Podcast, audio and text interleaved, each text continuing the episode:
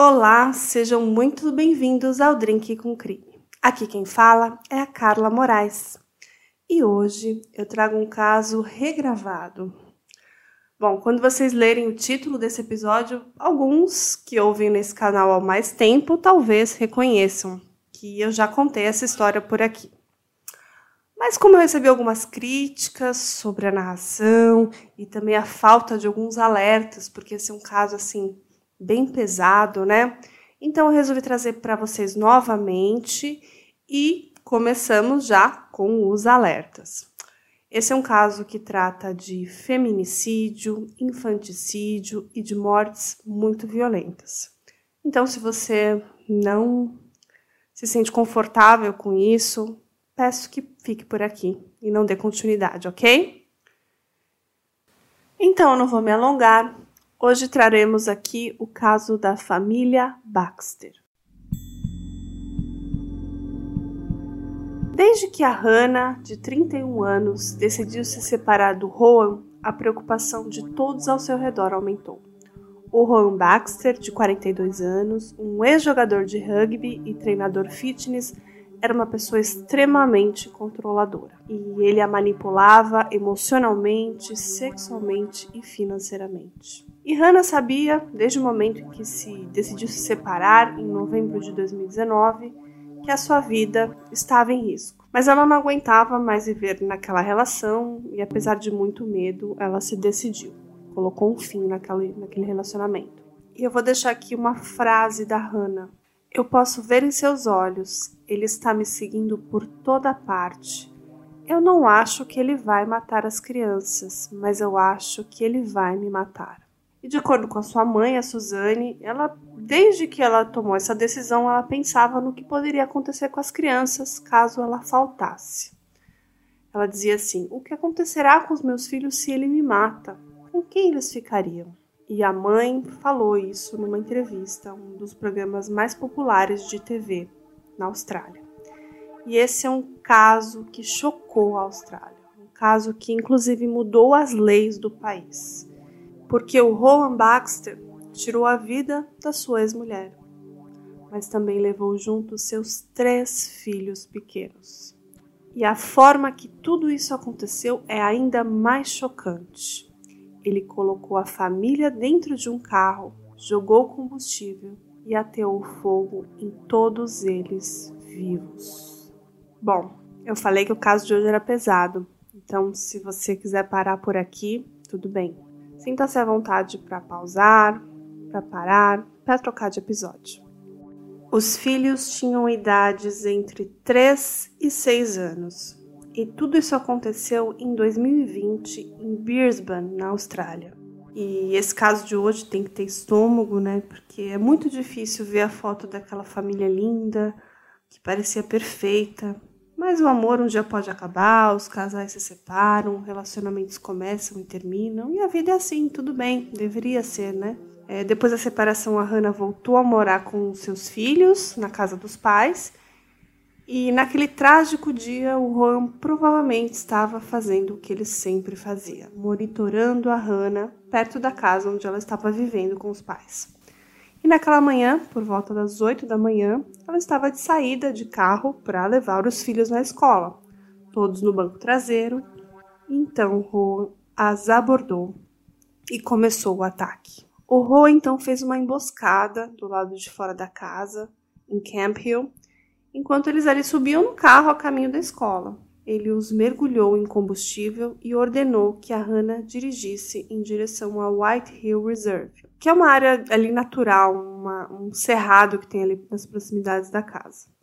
Quando a Hannah dobrou a primeira esquina, com uma faca em sua garganta, as crianças encolhidas no banco de trás, ela então viu um vizinho que estava lavando o carro. Ela então atravessou na rua, a rua em direção a ele, gritando pela janela que os filhos estavam cobertos com gasolina, inclusive ela. E nesse momento, o Juan prendeu a Hannah num abraço de urso e ela estava ali lutando com todas as forças para fugir. E o vizinho testemunhou aquela cena horrorosa, tentou abrir a porta, mas foi nesse momento que o Juan incendiou o carro. Mas ela foi capaz de escapar. ela em chamas correu em direção ao vizinho e o vizinho então disse para ela deitar e rolar no chão enquanto ele esguichava, porque ele estava com uma mangueira na mão. Foi nessa hora que o Juan saiu do outro lado do carro com uma faca na mão e começou a ameaçar as pessoas que estavam tentando ajudar a, a Hannah. Ele via as pessoas indo em direção ao carro para prestar ajuda e começou a gritar para elas: Fujam daqui, deixem ela queimar. Uma outra vizinha, mesmo com muito medo, conseguiu pegar um extintor de incêndio e correr ali na direção da, da família. E naquele momento ele olhou no olho dela e ela disse que ela encarou ele e viu o puro mal. Outra mulher também agarrou uma mangueira e continuou a encharcar a Hannah é, ficando com ela até que ela fosse então colocada numa ambulância. Em todos os momentos a Hannah ficava perguntando: "E os meus filhos, eles estão bem? Liga para minha mãe, liga para minha mãe." Enquanto a Hannah era amparada por aquelas pessoas e aguardava o atendimento médico, o Han então se esfaqueou até a morte com aquela faca, e ele não viveu para testemunhar a incrível força de Hannah, que apesar das queimaduras da cabeça aos pés, deu à polícia no local e novamente no hospital um relato detalhado de tudo o que havia acontecido. E antes disso, a Hannah também tentou ajudar os filhos, mas o fogo foi muito intenso e tudo foi muito rápido. Ela chegou a ser socorrida, mas morreu no hospital devido às graves queimaduras. A Hannah Clark tinha 31 anos, era uma mãe incrível e amorosa. E as crianças, foram encontradas mortas no local. Laiana, Ailia e Trey. O corpo do Juan também foi encontrado ao lado, após se esfaquear com uma faca em seu estômago. E esse crime horrível aconteceu em 19 de fevereiro de 2020. E pessoas próximas ao casal disseram que eles estavam separados desde o ano anterior e tentando ali resolver os acordos de custódia. E a Hannah, inclusive, já estava num outro relacionamento. Mas o Juan Baxter não aceitava. Então, queimou sua família viva num assassinato-suicídio. Ele não podia os deixar ir, viver a sua vida em harmonia, né, revezando ali os cuidados dos filhos? Poderia, mas ele preferiu os matar. E os assassinatos geraram um debate nacional na Austrália sobre a violência doméstica. Bom, depois do caso, muita coisa veio à tona, né? O Juan Baxter, ele nunca bateu na sua esposa e nos filhos. Ele nunca deixou hematomas como prova. Mas o que ele fazia era controlar a Hannah Clark. Ele exigia sexo todas as noites e em seguida ele, se ele não tivesse um retorno, ele ignorava ela por dias se ela não se parecesse interessada o suficiente nele. Ele a observava de longe, ele a seguia, ele controlava as suas redes sociais, as finanças, e ele ditava inclusive o que ela vestia e quem ela via. Ele cronometrava suas viagens do trabalho para casa, ele abusava verbalmente dela e roubou a sua autonomia.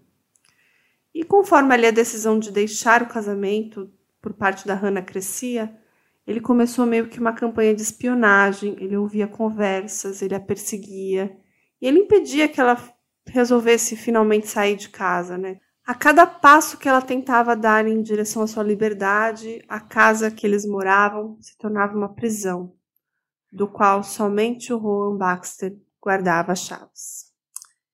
E o fim dessa história já contei para vocês. E o Roan tinha um filho de um relacionamento anterior chamado Isaiah, e ele deu uma entrevista ali dizendo que ele achava que o pai tinha planejado tudo aquilo. E com o coração partido ele fala assim: "Por favor, não use meu sobrenome.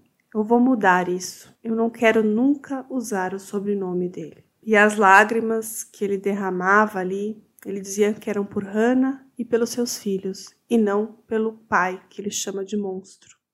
E ele ainda fala: Ninguém sabe como ele realmente era, exceto eu, a minha mãe e a Hannah. Ele era horrível. Até os 18 anos, o Isaiah dividia seu tempo entre a casa de sua mãe e a do seu pai. E os pais nunca foram ali ao tribunal, né? Eles nunca tinham dinheiro para isso, mas também nunca se casaram.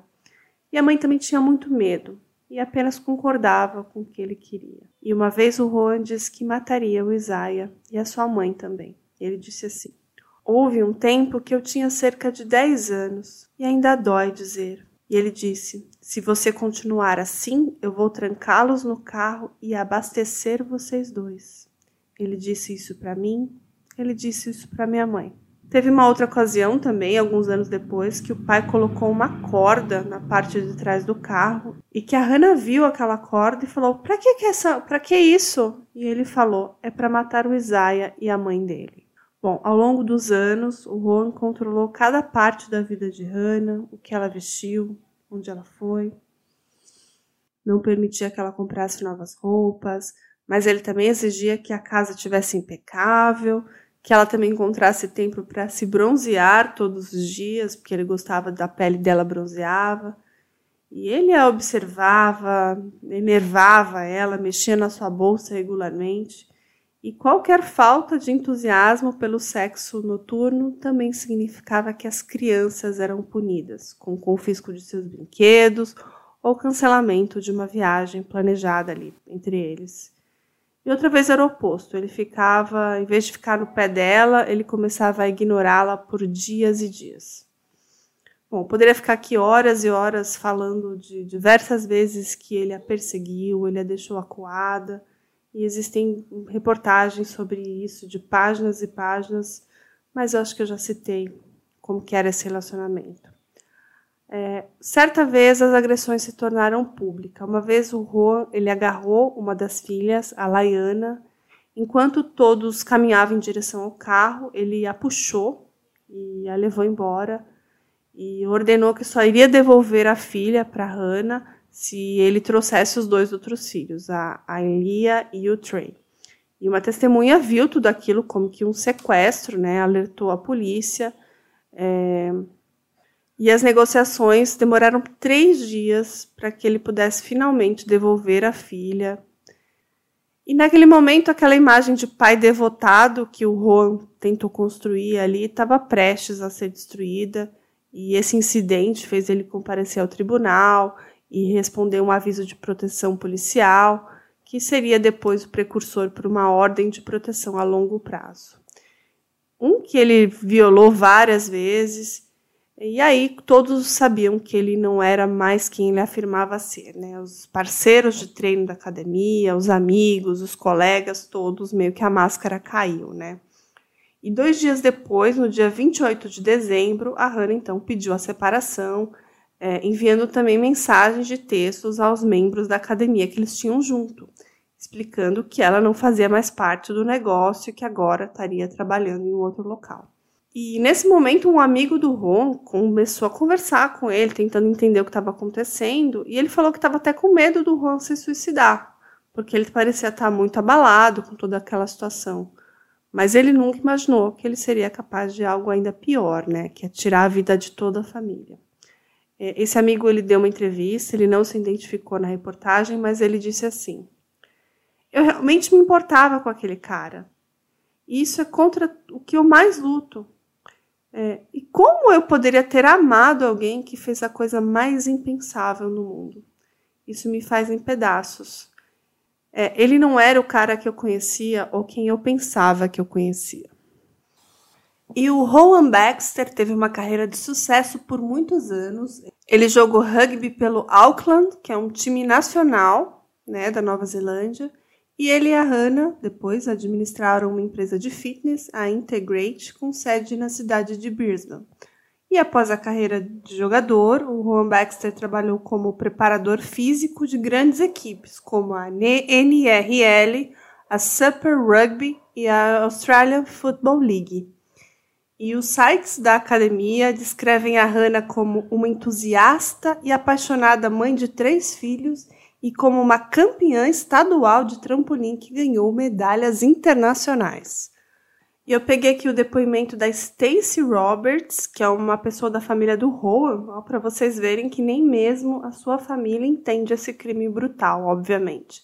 Dizendo assim: para todos aqueles que conheceram a Hannah, ou mesmo apenas a viram uma única vez, sabe o quanto ela era linda e seus filhos eram a sua vida. A Hannah e os filhos foram enterrados em 9 de março de 2020. Inclusive, o primeiro-ministro australiano, Scott Morrison, e a primeira-ministra de Queensland, a Anastasia Passaluski, compareceram ao funeral.